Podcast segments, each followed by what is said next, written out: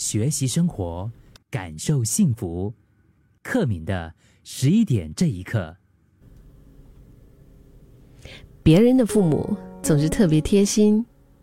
别人的人生总是特别顺利，别人的爱情也是特别甜蜜，是吧？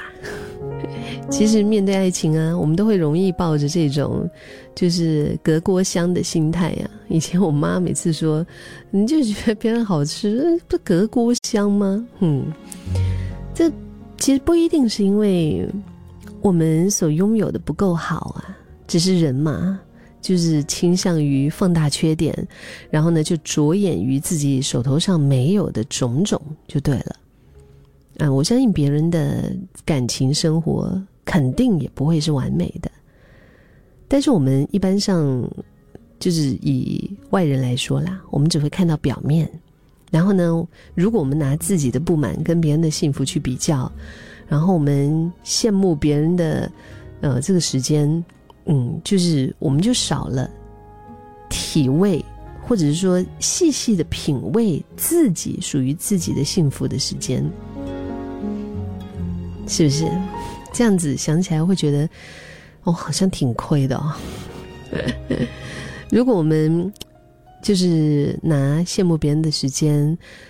转一个面啦，我们来细细的品味属于自己的甜蜜的话，可能你也会发现，其实你也是在享受着别人都非常羡慕的感情啊。我觉得 比较这个东西啊。应该每个人都会有吧，比较，好像是从小到大都会尾随着我们的一种魔鬼心理啊，它真的是永无休止的。就是你在平常每一天日常当中在经历的一些事情，可能都会，比如说你在咖啡店啊，你叫了个东西吃，坐下来吃之后，本来你可能觉得很好吃，突然看着隔壁桌的那个哦，你会觉得嗯，他们叫我那个什么看起来很好吃嘞。就是这种感觉，嗯，包括我们在年纪很小的时候，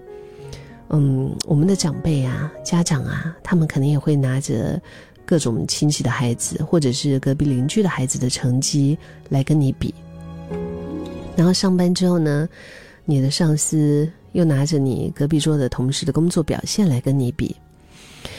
然后我们也逐渐的，就是从这种被拿作比较。变成自己惯性的去跟别人比较，哎呀，我的身材没有别人的好，哎呀，我的钱赚的比别人少，啊，我的学历又没有那个谁谁谁这么高，哎，你看喽，我这个啊，就好像连你的感情哈，对方有多爱自己，你都要拿去比较。你看到那个他他的谁谁谁，他都要什么怎么怎么怎么样，他每天怎么怎么怎么样，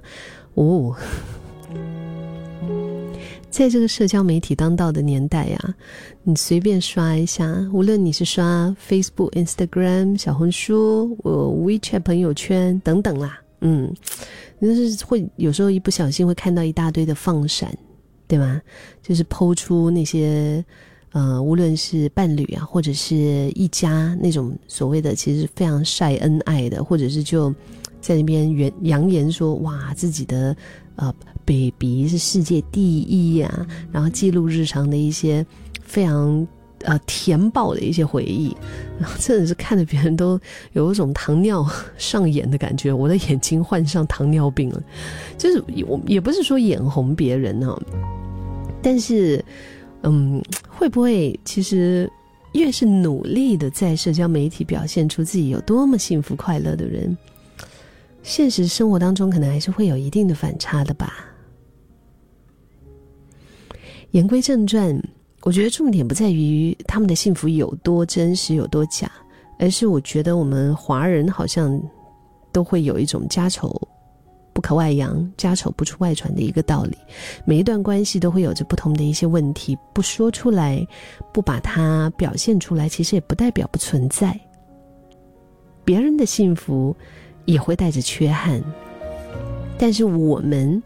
关系中的缺憾。其实也是会有幸福伴随的呀。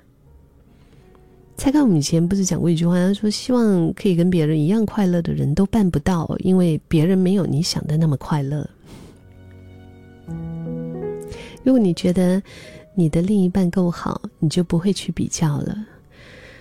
就是总是顾着羡慕别人，真的会让自己就是忽视自己所拥有的一些东西，甚至是把别人的那一套套在自己的身上，然后要求你的爱人去改变。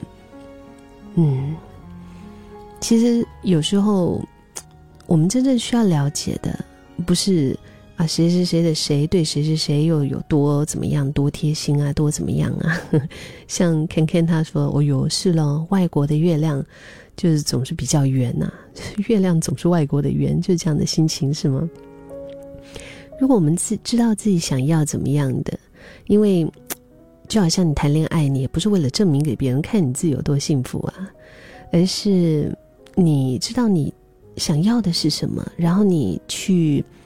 拥有或者说经营一段，嗯，可以满足彼此的关系，累了就可以相互的依靠，难过的时候可以安慰彼此，天晴啊，天阴啊，都有对方在，嗯，其实你你想啊，如果别人的另一半不会令你失望的话，可能在别人的眼中，你的另一半。也不令人失望啊。